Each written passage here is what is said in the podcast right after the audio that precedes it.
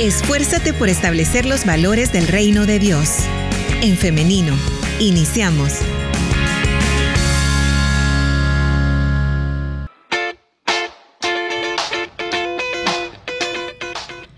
Si usted se acaba de conectar a En Femenino SV, le damos la bienvenida en esta mañana y le invitamos a que sea parte de nuestra conversación hoy con el tema de cuáles son aquellas causas por las que se abandona la lactancia materna y qué podemos hacer para prevenirlas.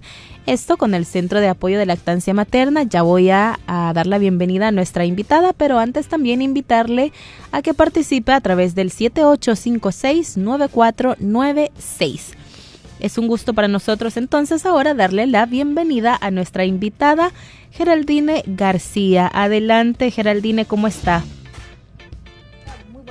Gracias por esta invitación, ¿verdad? Para que platiquemos en el tema de lactancia materna, de esos riesgos y de esas situaciones que nos pasan a las mamás que pueden interferir con el éxito de la lactancia materna. Vamos a platicar de cómo nos sentimos, de cómo podemos prevenirlo. Y acá es importante, ¿verdad? Que, que, nos comuniquemos, que platiquemos y que si tiene dudas también se comuniquen con nosotros para que podamos nosotros irles acompañando en ese proceso.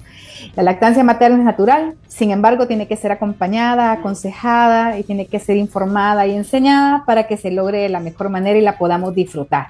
Así que ese es el sentido con el que vamos a estar ahora, emocionados siempre de poder compartir con ustedes. Es un gusto para nosotras también recibirles en este mes ya sería esta la segunda del año, ¿no? La segunda entrevista del año. Sí, sí, sí, y estamos en las vísperas, ¿verdad? Empezamos el mes de, de marzo y viene el día de la mujer, entonces también ese tema de empoderarnos en el tema de lactancia materna es importante para que nosotros podamos garantizar la salud de nuestras niñas y nuestros niños. Al final, como mujeres también tenemos ese derecho a amamantar y tenemos que conocer acerca de él para que podamos vivirlo, disfrutarlo, ¿verdad? Y podamos tener realmente todos los beneficios que trae a lo largo del ciclo de vida, no solo de nuestro bebé, sino también de nuestro seno familiar. Bien, entonces iniciamos Geraldine. ¿Cuáles son aquellas causas, aquellas razones por las cuales las mamás abandonan la lactancia materna? Quizás hay, que partir de un punto importante. Yo les traía un dato. Fíjense que en El Salvador, según la encuesta del año 2021 en la MIX, que es una encuesta de salud, dice que el 93.3% de las mujeres que damos a luz Y tenemos a nuestros bebés, tenemos una tasa global de lactancia materna que es del 93.3, ¿verdad? ¿Qué quiero decir con ello? Que 93.3 de 100 mujeres en algún momento amamantamos. Pero cuando ya hacemos el análisis, ¿verdad? De que eh, la lactancia materna exclusiva tiene que durar 180 días, solo logramos como, como mujeres salvadoreñas llegar a los 66 días de los 180 y solo de ese 100% de mujeres solo logramos llegar a la lactancia materna exclusiva solamente el 45.3. ¿Por qué traigo esto a colación? Y de repente puede parecer acabar un dato muy frío, pero cuando nos ponemos a pensar que al inicio Casi todas las mujeres amamantamos, pero algo pasa en el camino que hace que no lo logremos con éxito. Ahí es el punto donde tenemos que detenernos. Y acá surgen una innumerable cantidad de situaciones que nos pueden pasar como mujeres, como mamás, que pueden afectar esto. Entonces, ese tipo de espacios nos permiten justamente, uno, ver que no somos las únicas que estamos afrontando esta dificultad, ¿verdad? Que hay espacios en los cuales nosotros podemos informarnos y educarnos que podemos tener también el acompañamiento y el apoyo adecuado para ir logrando solventarlo. Obviamente, mucho de estas, eh, de esas situaciones que se nos van a que vamos a enfrentar, ¿verdad? Son solventables. Entonces, pero necesitamos estar empoderadas, ¿verdad? Y necesitamos tener la información adecuada. Entonces, ¿la meta cuál es? La meta es que el 100% de las mujeres logremos amamantar de manera exitosa hasta los seis meses y continuar hasta los dos años o más, como nos recomienda la OMS. Entonces tenemos que ver que tenemos que lograr que este, lograr que esta brecha, ¿verdad? Estamos en el 45.3, todavía nos falta casi la mitad para llegar al 100%. Entonces, partiendo de ello, un elemento importante y quizás de los principales por los cuales las mujeres dejamos de amamantar es porque nos duele, ¿verdad? Esa, esa percepción del dolor es crítico en esos primeros días. ¿Y por qué digo que es crítico? Y es porque venimos de todo un proceso de embarazo, ¿verdad? Hay embarazos que son de alto riesgo. Eh, venimos de un proceso de embarazo en el cual físicamente hemos tenido un gran nivel de transformación y emocionalmente también tenemos otro nivel de transformación. Y entonces cuando durante todo este proceso no recibimos eh, la consejería adecuada o el acompañamiento oportuno al momento de ponernos el bebé al pecho, entonces, ¿qué pasa? Que esos primeros días empezamos a sentir molestias físicas, ¿verdad? En cuanto al tema de amamantar. ¿Qué quiero decir con ello? Que esto puede interferir a largo plazo al hecho que yo amamante, porque alguien que se pone a su bebé al pecho y le duele, inmediatamente hay un rechazo cerebral hacia el hecho de querer amamantar. O decimos, ni modo, me lo voy a poner porque eso es lo que hay que hacer, pero mi cuerpo se está resistiendo porque está sintiendo dolor. Entonces, hay que aclarar un punto. La lactancia materna, la práctica de la lactancia materna no causa dolor. Si causa dolor, es porque hay algo en la técnica que no lo estamos haciendo de la mejor manera. No lo estamos haciendo como debe cumplirse la técnica. Y esto es importante que nosotros lo reconozcamos. Porque a veces es muy em, común escuchar que dicen, no, pero es que dar pecho siempre duele. Y duele porque específicamente tiene esas causas que no se están solventando que afectan el hecho de que se dé de la mejor manera. Entonces, ¿qué vamos a platicar acerca de ello? Por ejemplo, muchas de las mamás nos mencionan en nuestra, nuestra clínica de consejería que a raíz del dolor, ¿verdad? Dejamos de amamantar. Y que otro elemento que va pegado al dolor es que tenemos grietas en los pezones. ¿Qué son las grietas en los pezones? Son heridas que se hacen en torno al pezón de la mamá ¿verdad? Que al momento que se pone el bebé al pecho, que se prende el bebé al pecho, entonces causa nuevamente lo que mencionamos, el dolor y esto afecta, ¿verdad? El tema de la salida de la leche. ¿Por qué? Porque la parte de amamantar tiene una parte emocional. No es que no exista la leche, simplemente que se bloquea porque hay una hormona que se llama cortisol, que hace, que es la hormona del estrés, que hace, ¿verdad? Que se inhiba la salida de la leche. Entonces, por eso cuando recomendamos nosotros que una mujer tiene que estar tranquila, tiene que estar en un lugar eh, limpio, en el cual ella se sienta relajada, es más fácil que sale la leche.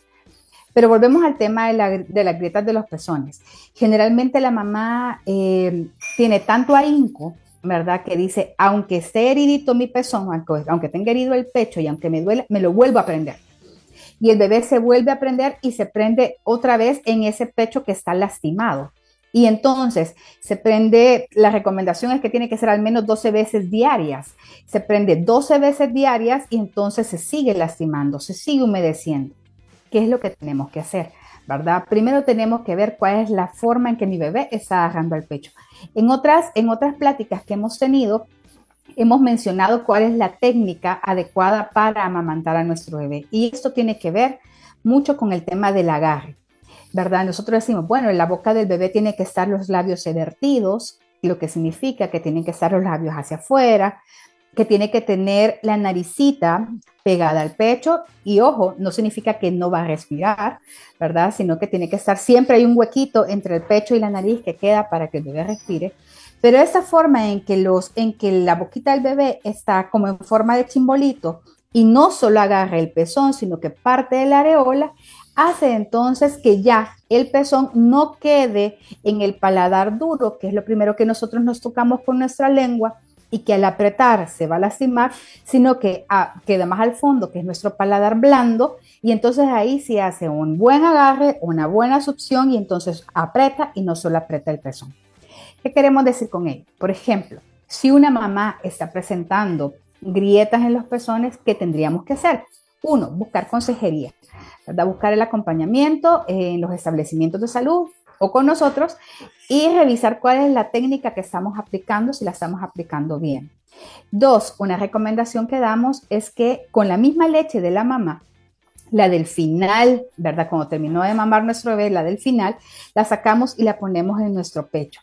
La leche eh, tiene la característica que ayuda a la buena cicatrización. Entonces, además que alimenta a nuestro bebé, también nos va a estar ayudando a cicatrizar nuestro pecho y a desinflamarlo, ¿verdad? ¿Qué pasa? Que es otro elemento que puede suceder. Es que eh, al hecho de que yo siento dolor, entonces yo vengo y empiezo a restringir las tomas. Digo, no, me voy a terminar de curar. Voy a esperar hasta que se me cure el pecho para seguir amamantando. ¿qué es la consecuencia que vamos a tener? Que vamos a empezar a tener, uno, la congestión mamaria, porque no va a haber un buen drenaje de lo que es la leche. Entonces se me va a empezar a acumular. Luego de que nos da, que se nos empieza a acumular, se nos puede presentar, por ejemplo, que vamos a sentir malestar, lo vamos a sentir duros, nos puede dar, nos podemos poner afiebradas. Y todavía una consecuencia peor es que vamos a empezar a tener una baja en producción de leche. ¿Qué pasa entonces con la baja producción de leche? Y esta es otra causa de que, eh, del abandono de la práctica de la lactancia materna. Cuando la mamá empieza a sentir que tiene una, baja producción de leche, entonces eh, empezamos a sustituir las tomas por fórmula artificial. Y en la medida que yo voy aumentando la cantidad de veces que estoy dando tomas, ¿verdad? De fórmula artificial, entonces empiezo a disminuir, ¿verdad? la, ponerme mi bebé al pecho. Y a menor colocación de mi bebé al pecho, hay un menor estímulo y hay una menor producción de leche. Entonces, el dolor, ¿verdad? Que yo puedo sentir porque tengo grietas en los pezones, porque estoy congestionada, ese dolor va a hacer que yo poco a poco vaya disminuyendo la cantidad de veces que me pongo a mi bebé al pecho. Y en torno a eso, por ejemplo, en un par de semanas, entonces vamos a tener una baja producción porque el pecho le va a mandar la señal a mi cerebro de que no se necesita tanta leche, entonces no hay que producirla. ¿Cuál sería entonces nuestra recomendación en el caso de la baja producción? La baja producción tenemos que aumentar el número de tomas. ¿Qué queremos decir con ello? Que no le vamos a poner horarios a nuestros bebés. A veces nosotros pensamos que los bebés vienen ya organizados y tenemos desayuno, almuerzo, cena y dos refrigerios. Y no tiene que ser de esa manera. Tiene que ser a libre demanda. Y a libre demanda es cuántas veces mi bebé necesite ser amamantado y quiera ser amamantado. La recomendación es que tiene que ser al menos 12 veces al día, ¿verdad? Esto dependerá también de la edad de mi bebé y de la cantidad y de, las, y de, y de la avidez que tenga mi bebé a la hora de amamantar. Bien. Pero entonces, con la baja producción, sí. Perdón, Geraldine, solamente algo que yo tenía anotado por acá. Usted mencionaba hace algún minuto de la tranquilidad que debe tener la madre al momento de estar amamantando. Y yo anotaba eso porque muchas veces y acá nos han llegado preguntas en las que nos dicen si los cambios de humor, como por ejemplo cuando la mamá está estresada, cambia eh, la consistencia de la leche o cambia también el sabor o en algunas ocasiones nos han dicho si se echa a perder esa leche. Sí, fíjese que realmente cuando decimos que tenemos que ser tranquilas es específicamente porque en la medida que la mamá está más relajada, eh, es más fácil que la, que salga la leche, que hay una hormona que se llama prolactina, ¿verdad? Que es la encargada de la eyección de la leche. Entonces, pero ¿qué pasa, por ejemplo, cuando estamos en procesos de duelo, ¿verdad? O de estrés de las mamás? Esa hormona, yo mencionaba la hormona cortisol, el cortisol es la hormona del estrés y esa inhibe a esta otra hormona. Entonces no es que no salga la leche, sino que simplemente es que la leche está como taponeada, ¿verdad? La hormona esa la está inhibiendo. Entonces la mamá al momento de estar tranquila, ¿verdad? De hacer ese ejercicio de relajación, entonces hace que esta hormona ya no esté eh, eh, como activa y esta, que es la de la salida de la leche. La leche no se echa a perder, no se pone agria, porque es algo más que nos dicen, se pone agria o, o se corta, ¿verdad? La leche. Lo que sí tenemos que tomar en cuenta es que no solo tenemos que pensar en nuestros bebés, a veces en el tema de lactancia materna pensamos específicamente en, el bebé, no pensamos en el estado de ánimo de la mamá y cómo la mamá se siente. Y es crítico, así como decía en la, en la cápsula antes de que empezáramos, decíamos, para poder cuidar tenemos que cuidarnos nosotras también. Entonces, en ese mismo sentido, tenemos que estar alerta de cuidar a nuestras mamás. No se echa a perder, no se corta. Lo que sucede es que el estrés con esta hormona sí puede inhibir la salida. ¿Cómo lo solventamos? pues tratando de estar lo más relajadas posibles. Y me podrán decir, sí, pero es que es fácil decir relajarnos, pero no necesariamente es tan fácil hacerlo. Entonces, una recomendación es que podemos tomar tecitos o nos pueden dar, hay un masaje, ¿verdad?, que se puede dar en la espalda, que es en forma de círculos por toda la columna vertebral hacia arriba, y eso ayuda a la oxitocina y a la prolactina. Entonces, si eh, sucede que, que se nos presentan esos casos, pero con ese tipo de, acciones lo podemos solventar. Sí cambia el sabor de la leche, pero es por lo que comemos, ¿verdad? Si nosotros eh, comemos muchas hojas verdes, por ejemplo, nos gustan las sopas de mora, de chipilín, Eh, entonces, ese, ese colorcito verdecito sí se transfiere a la leche, ¿verdad? Y es porque tiene mayor cantidad de hierro, ¿verdad? Si nos gusta comer remolacha, de repente también puede cambiar. Si nos gusta comer mucho eh, cebolla y ajo, también puede variar levemente el olor.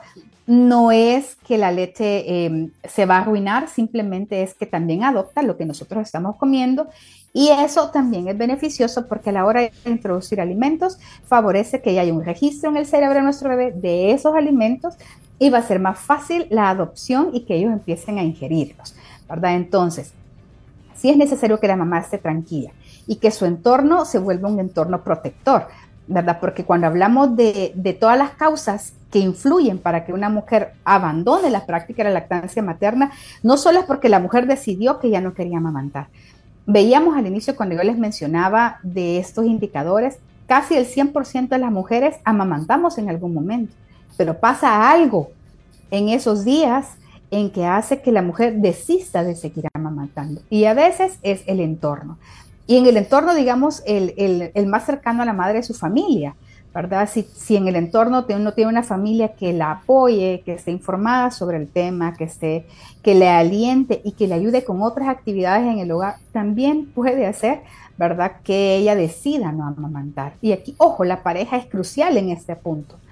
Porque a veces sí nos han venido consejerías sin que lo dicen, no, es que mi esposo, mi pareja, eh, dice que ya no lo atiendo igual o ya no, no lo cuido tanto porque estoy solo con el bebé al pecho. Cuando hablamos justamente del tema de lactancia materna, no solo lo podemos hablar eh, que es una situación en que le afecta únicamente a la mujer, ¿verdad? Y al bebé. Si bien la mamá es la que ofrece el pecho, no quiere decir que solo de ella es la responsabilidad, ¿verdad? Entonces acá la pareja tiene que volverse esa ayuda idónea y ese soporte adecuado para poder acompañar y disfrutar también el tema de lactancia materna. Entonces, ese entorno protector sí necesitamos nosotros fortalecerlo para garantizar que no va a ser un, un, chequecito más para que la mujer deje de amamantar. ¿Verdad? Entonces tenemos la parte física, ¿verdad? En la cual hablamos, por ejemplo, el tema del dolor, de la que se nos agrietan los pezones, ¿verdad? Tenemos otra condición, por ejemplo, con lo que es la mastitis, por ejemplo. Esta es una condición ya que el pecho ya se pone rojo, se pone duro, eh, la mamá puede presentar fiebre.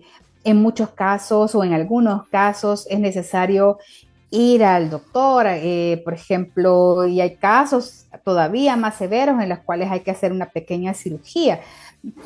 Entonces, esa situación del dolor viene y nos, y nos trae como consecuencia una cantidad de decisiones que tomamos en aras de garantizar, ¿verdad?, que, que mi bebé se esté alimentando bien y en aras de que yo no me sienta con ese gran malestar que estoy teniendo.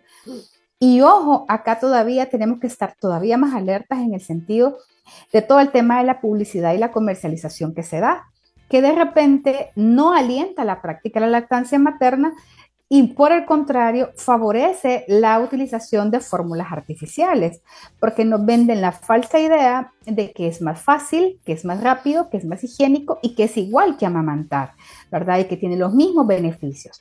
Cuando en realidad lo que estamos viendo es que una mujer que utiliza fórmulas artificiales eh, le va a tocar eh, por ejemplo, durante la noche tener otro tipo de dinámica, que no solo es sacarse el pecho para amamantar a su bebé, sino que todo un tema de preparación, de limpieza y de higiene para garantizar que su bebé no se enferme. Entonces, ¿cómo lo prevenimos? ¿Verdad? Lo tenemos que prevenir, uno, con la consejería oportuna, con la consejería temprana. ¿Qué quiero decir? No nos vamos, lo ideal sería no esperarnos hasta tener un malestar, fíjate porque a veces hasta que ya me duele, hasta que mi pecho está herido, hasta que ya siento que no aguanto ni la ropa interior, ni el camisón, nos dicen algunas mamás, que se me tope el pecho, hacemos la consulta. Lo ideal es que cuando yo recién tengo mi bebé, venga una persona y me enseñe cómo amamantar, cuál es la técnica adecuada para que eso se pueda dar de la mejor manera y yo reduzco la brecha que existe entre las diferentes situaciones que se me pueden presentar para poder yo seguir amamantando, ¿verdad? Entonces, es crítico este primer momento, estas primeras dos semanas, porque ahí es determinante si voy a lograr, ¿verdad? El éxito de la lactancia materna a largo plazo en muchos de los casos. Y lo vemos justamente con el tema de indicadores.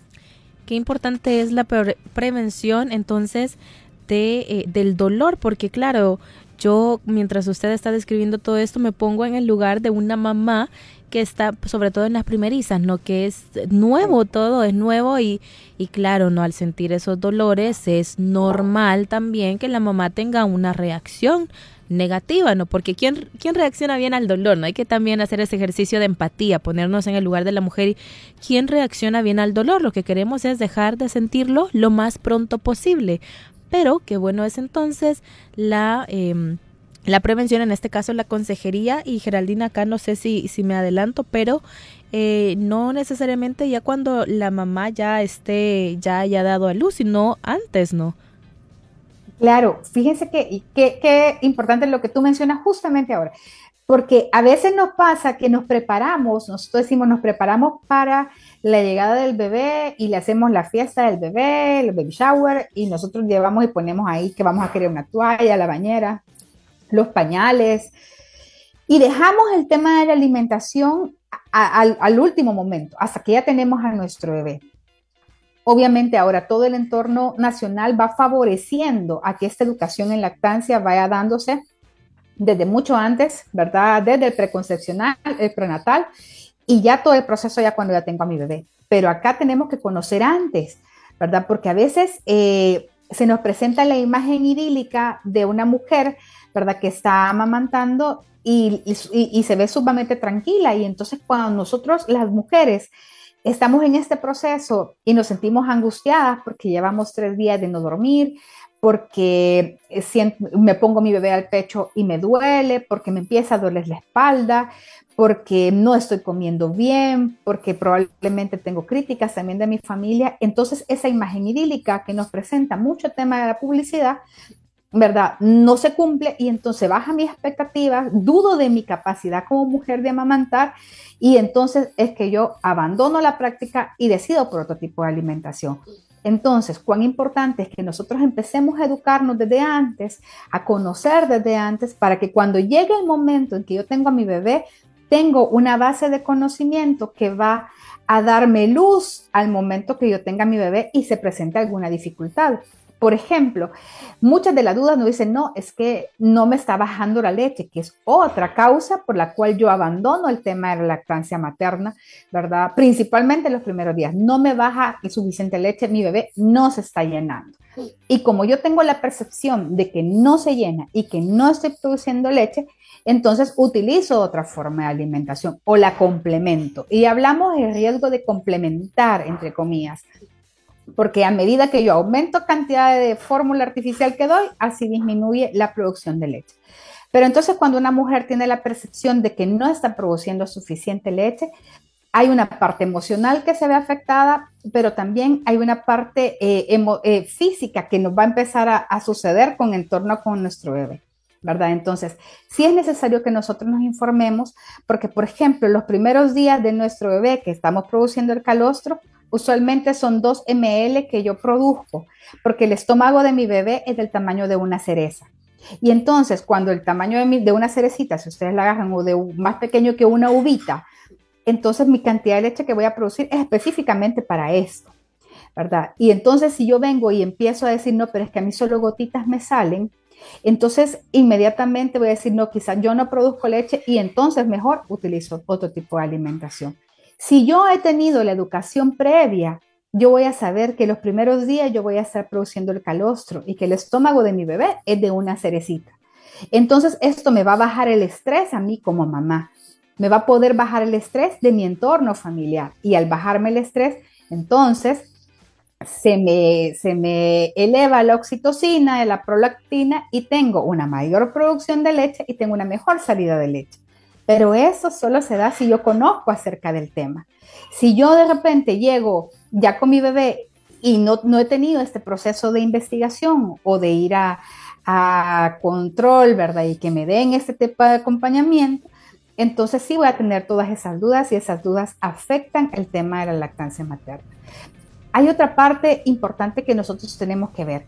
A veces decimos el tema de la consejería no es tan importante, Y la consejería es un espacio en el cual nosotros eh, escuchamos a la mamá principalmente a que ella venga con todas las dudas. Y cuando hablamos de todas las dudas, son todas las dudas, ¿verdad? Que pueden ir desde la posición, el horario, cuántas veces eh, va a tener las deposiciones el bebé, cómo voy a garantizar yo que se está alimentando bien, qué tengo que hacer yo, todos los mitos que existen en mi entorno. Y esto es importante para que la mamá se sienta más tranquila y la recomendación es que venga acompañada de su pareja y su familia para que ellas también, al momento que la mamá tiene dudas, le hagan el refuerzo positivo. Volvamos entonces a recordar que para que logre una mamá y no, no, no, no abandone la práctica de la lactancia materna, necesita todo un equipo de apoyo. Y un equipo de apoyo es este espacio que estamos teniendo justamente en este momento, en el cual eh, las personas que están escuchando, de repente puede ser que no sean mamás, sean tías, sean abuelas, sean amigas, y tienen a alguien conocido que está en este proceso y le diga, yo escuché, ¿verdad?, que hay que estar tranquilo. Yo escuché que para que no abandonemos la práctica de la lactancia materna no hay que suplementar, no es necesario porque la leche materna tiene todos los nutrientes requeridos. Entonces, ese grupo de apoyo va a garantizar que esta mujer tenga también esa fortaleza para seguir con el proceso de amamantamiento. Entonces, pero existe el dolor, ¿verdad? Existe el dolor y ese dolor se va, se va a solventar específicamente con lograr una buena técnica de lactancia materna. ¿Cuál es la buena técnica? ¿verdad? Primero vamos a pensar que nuestra mamá tiene que estar cómodamente sentada. Cómodamente no es con los pies colgando, ¿verdad? Cómodamente no es con la espalda hacia adelante, que es lo que a veces hacemos las mamás cuando vamos a amamantar, ¿verdad? Tenemos que estar cómodas, tenemos que estar, como decíamos, en un ambiente tranquilo y tenemos que tener nuestro bebé a brazos, ¿verdad? Voy a subir acá y vamos a, quiero ver, sí, sí, estoy muy bajita. Vamos a ver si me logro alejar un poquito para que me logren ver. Bueno, tenemos que tener a nuestro bebé, ¿verdad? Sostenido desde hasta las nalguitas con nuestra mano. Tenemos que agarrar nuestra, nuestro pecho en forma de C, ¿verdad? Esto va a permitir que nosotros tengamos una mejor maniobra de nuestro pecho y podamos hacer para que él logre abrir su boquita y pueda tener un buen agarre. La boquita de nuestro bebé, como mencionaba antes, tiene que estar con los labios evertidos, que quiere decir con la, con la boquita como chimbolito, ¿verdad? Abierta. La naricita tiene que estar topando, es, tiene que estar pancita con pancita conmigo. Cuando todas esas características se van cumpliendo, entonces disminuye el riesgo del dolor y entonces va a favorecer que yo no tenga mayor dificultad con el tema del dolor y de la producción de leche. Pero suceden otras cosas, ¿verdad? Aparte del dolor, sucede que nos toca regresar al trabajo. Y ese es, es un reto eh, que, difícil para una mujer, ¿verdad? Difícil con el tema del amamantamiento. Hay todo un entorno, ¿verdad? Eh, desde ya hace varios años eh, de protección a la, lactancia materna y a ese derecho que tiene esta mujer y tiene este niño. Y tiene esta familia, obviamente, ¿verdad? En la cual nos dice que tenemos derecho a una hora de permiso diaria como mamás que estamos amamantando, ¿verdad? Hasta los seis meses de vida de mi bebé. Y ya platicando eh, con mi patrono hasta el año de vida, ¿verdad? Que puedo hacer eh, pausas dentro de mi jornada diaria, o puedo tomarla antes de entrar a mi trabajo o salir más temprano, ¿verdad? Digamos que todo eso lo norma la ley, ¿verdad? Pero aparte de ello, es todo el hecho de cómo va a mantener la lactancia materna esta mujer. Porque no solo es que llegue la mamá, ¿verdad? Y que tengamos derecho a esa hora de permiso y que nos diga la ley que tenemos que tener en los establecimientos de salud, perdón, en los, centros de trabajo, eh, tenemos que tener un espacio adecuado para el proceso de extracción de la leche o para amamantar a mi bebé, sino que tengo que saber cómo lo voy a utilizar, ¿verdad? Cómo voy a guardar mi leche, cómo la voy a administrar, ¿verdad? Cuáles son los cuidados que tengo que tener con ella, eh, cada cuánto tengo que estarme extrayendo la leche para que eso se logre. Y eso no se logra tan fácilmente cuando pensamos que es una mamá solita que va a estar yendo necesitamos al entorno protector. Y el entorno protector entonces se vuelve también sus compañeros de trabajo, su parte patronal, ¿verdad? Esto es sus jefes, sus compañeros, ¿verdad? A veces nos dicen las mamás, es que yo no quiero, no me tomo la hora de permiso porque me ven mal en el trabajo, porque piensan que a descansar voy, porque sienten que le sobrecargo el trabajo a alguien más. Cuando pensamos entonces en, esta, en esas dificultades que esta mujer enfrenta en torno a, ya no, ya no es en el tema de producción, ya no es en el tema de dolor, sino que es en el tema específicamente de cómo ve su entorno social la práctica de la lactancia materna, también se vuelve un chequecito adicional, un extra ¿verdad? Para, para, para, el abandono de la práctica de la lactancia materna. Y Geraldine, perdón, y recordar también que en este sentido esas son violaciones a sus derechos como trabajadora, a sus derechos también como mujeres, violencia contra la mujer. Claro que sí, y la cosa es que cuando pensamos nosotros, eh, eh, y decimos nuevamente que este es un espacio importante en el cual estamos platicando, es para que nos alertemos, porque podemos tener nuestros derechos, pero si nosotros no los hacemos valer, nosotras como mujeres no hacemos valer nuestro derecho y el de nuestro bebé, no pasa nada, es como que no los tuviéramos, ¿verdad? Entonces, el hecho de conocerlos y que nosotros podamos exigir nuestros derechos también garantizan la vida de mi bebé y la salud de mi bebé a largo plazo, en el largo de su ciclo de vida. Entonces, ¿qué tenemos que hacer? Tenemos uno que, que conocer, pero también tenemos que favorecer el tema de sensibilizar a otros en el tema de lactancia materna. Una mujer que está amamantando y que retorna a su trabajo casi a los, si es una mujer que trabaja en el empleo, en el empleo formal, casi a los cuatro meses, Digamos que hablábamos al inicio que en El Salvador, según la, según la encuesta del 2016, solo logramos 66 días de lactancia materna exclusiva cuando la recomendación mundial son 180 días. Ahí vemos una brecha significativa de días que no logramos. Vale. Pero entonces digamos que regresamos de nuestra licencia por maternidad, las mujeres que trabajamos en el sector formal, casi con cuatro meses para lograr la lactancia materna exitosa y exclusiva, ¿verdad? Que es hasta los seis meses, nos faltan dos meses todavía, en que mi bebé únicamente debe estar tomando leche materna, ni agua ni ningún otro tipo de complemento. Esa etapa es crítica, esos dos meses son críticos para que esta mujer siga extrayéndose su leche, ¿verdad? Y logremos llevar la leche a nuestros bebés para que sigamos y logremos la lactancia materna exitosa, ¿verdad? Hasta los seis meses de vida. ¿Qué sucede? ¿Verdad? Si nosotros tomamos nuestra hora de permiso en la mañana y decimos, no, yo prefiero tomarme en la mañana y llegar un poco tarde, todo el día mi pecho va a estar sin estar siendo estimulado.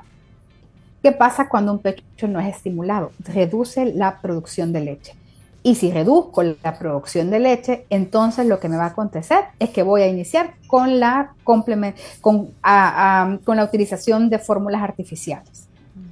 Si me dicen, bueno, pero es que yo me quiero ir por la tarde porque así llego más temprano, va a pasar lo mismo, ¿verdad? Sí, digamos que nos ahorramos el tema del tráfico en algunos casos, aunque ahora todo está severo en El Salvador, pero digamos que haz algo más temprano, me voy más temprano.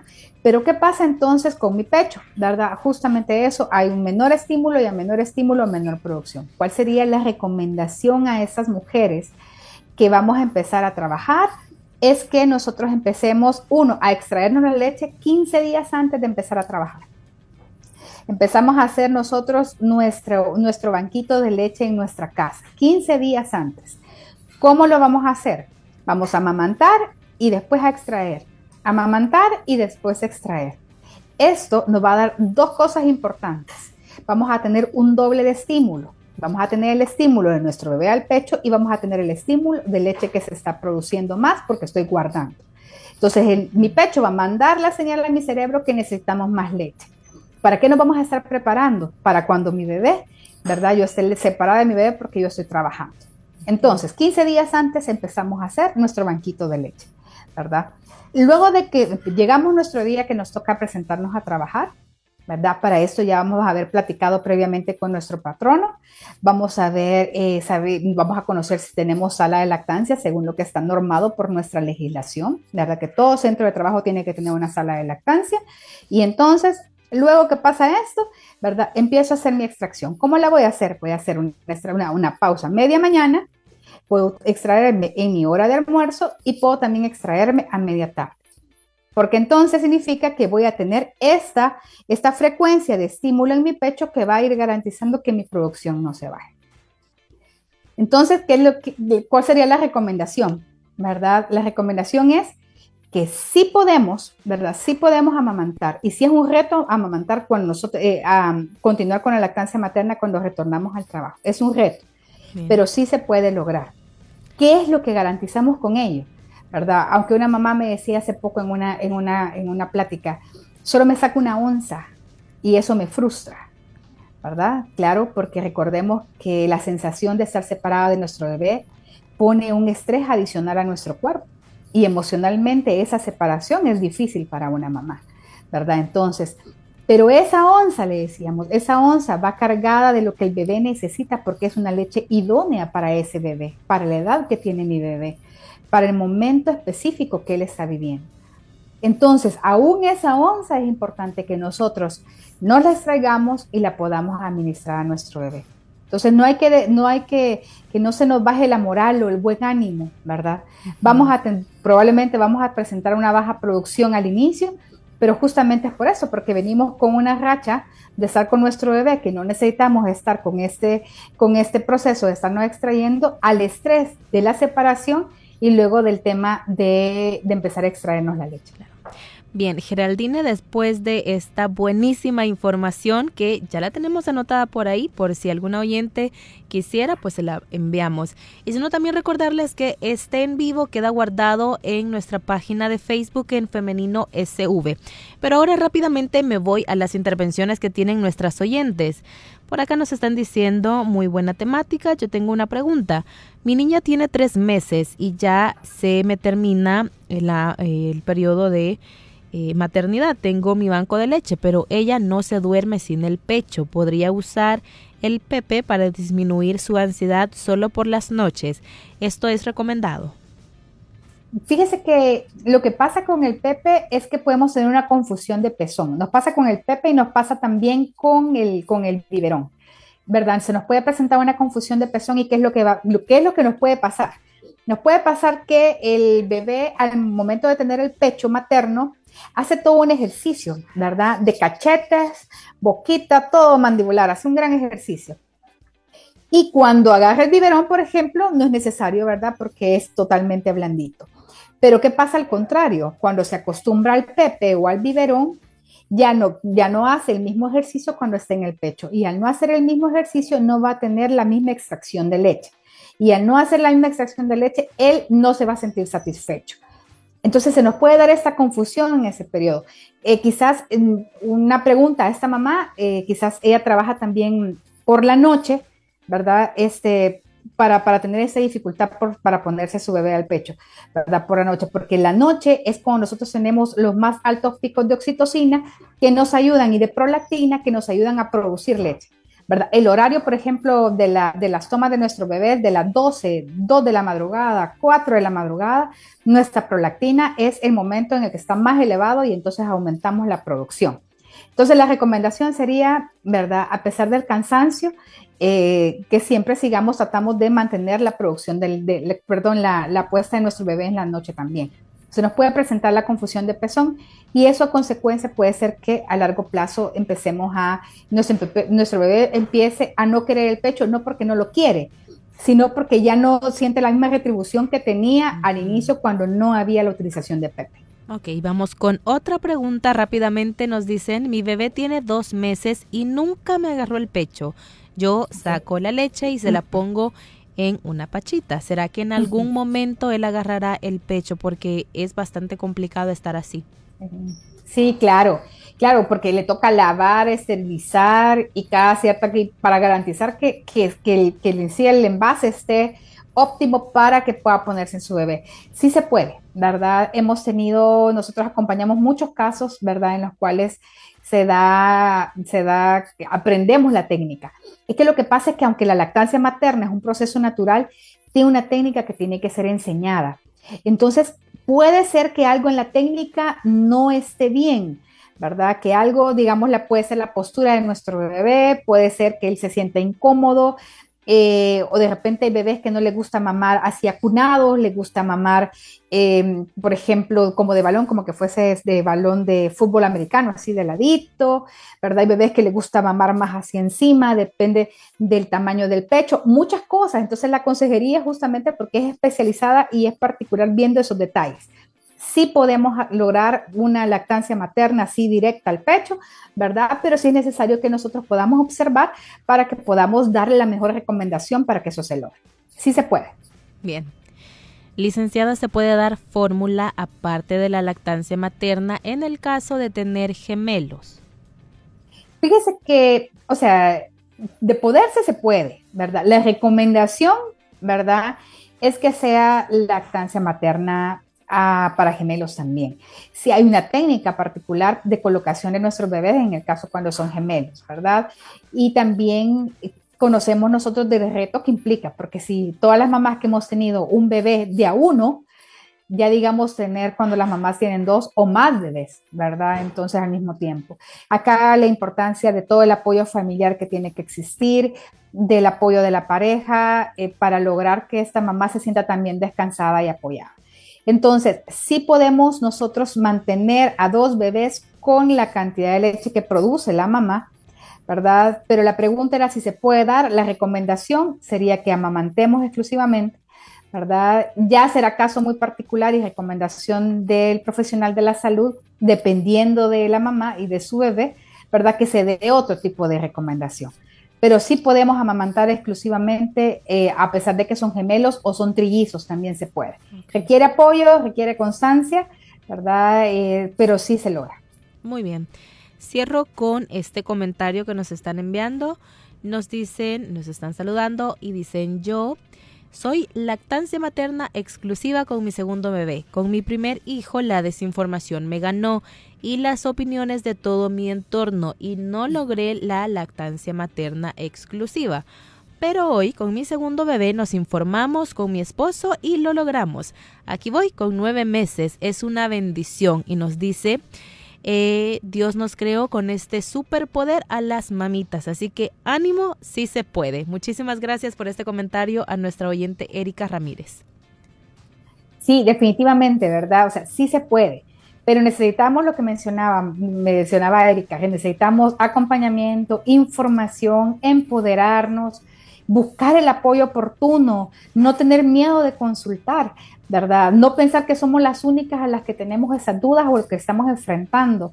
Somos muchas las mujeres a las que sentimos que nos duele, que se nos rompieron los pezones, que nos dio congestión, que nos dio fiebre, somos muchas y, se solventa específicamente cuando nosotros buscamos el acompañamiento técnico específico, ¿verdad? Para que estos nos puedan ayudar a solventar estas dificultades. Entonces, si existen, eh, a pesar, por ejemplo, que mi bebé esté enfermo, puedo amamantar, ¿verdad? A pesar que yo esté enferma, puedo amamantar. A pesar de que esté tomando medicamentos, puedo amamantar. Sí y solo sí, mi profesional de la salud, ¿verdad? Verifica qué medicamento es para que ésta se pueda dar. Entonces, sí, hay, hay todo, hay todo un, hay una cantidad de situaciones que enfrenta la mamá que pueden afectar el éxito de la lactancia materna y mantenerla o pueden hacer que yo quiera abandonar la práctica. Pero eso se disminuye si yo busco, así como dice esa mamá, información en el momento oportuno, tengo el apoyo de mi familia y tengo también el apoyo de mis compañeros al momento de regresar al trabajo.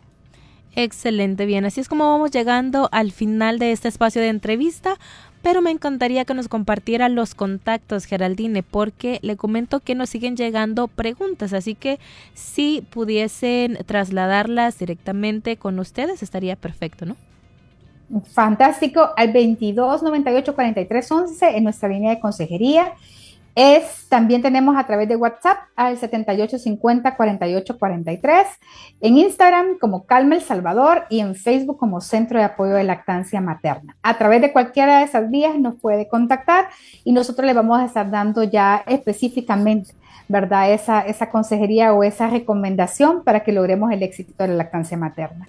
Para que logremos el éxito es necesario que nosotros estemos informados y que conozcamos, ¿verdad? Y que nos empoderemos y que reconozcamos en nosotras las mujeres el poder y retomemos la confianza, ¿verdad? Para poder hacerlo. Así como decía mamá, sí tenemos la capacidad de hacerlo, sí lo podemos lograr. A veces lo que requiere es que nosotros nos creamos como mamás que podemos ser mujeres que amamantemos dos años o más, ¿verdad? Con el éxito este, y con esto vamos a estar garantizando la salud de nuestro bebé también. Excelente. Solo si nos puede repetir, por favor, el WhatsApp, Geraldine.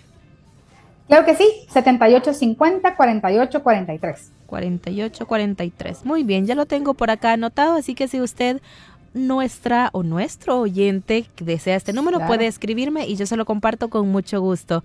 Hoy eh, nos ha acompañado en el femenino Geraldine García del Centro de Apoyo de Lactancia Materna Calma. Muy agradecidas Geraldine, hemos aprendido mucho, nuestras oyentes han estado participando bastante también, eso nos alegra porque están despejando sus dudas. Así que eh, nuevamente gracias y si Dios permite nos escuchamos el próximo mes. Muchas gracias por el espacio, ¿verdad? Y cualquier duda, nosotros estamos atentos y en femenino agradecerles porque siempre nos abren las puertas para sentirnos en casa y para platicar siempre de lactancia materna. Muy bien, que tengan un feliz día. Ahora también quiero agradecer a usted, a quienes han estado participando, me han dejado sus preguntas, sus comentarios, sus saludos, yo los estoy recibiendo y voy a irle contestando en la medida de lo posible. Así que le pido por favor que tenga un poquito de paciencia, pero vamos a contestar a sus eh, mensajes que nos dejan a través de nuestro WhatsApp. Hoy nos quedamos hasta acá, pero si Dios permite, escuchémonos mañana a partir de las 9.30 de la mañana, siempre a través del 100.5 FM, en internet elin.org.sv y en Facebook en Femenino SV. Nos quedamos hasta acá y nos escuchamos hasta la próxima. La respuesta más rápida es la acción. En femenino. Hasta la próxima.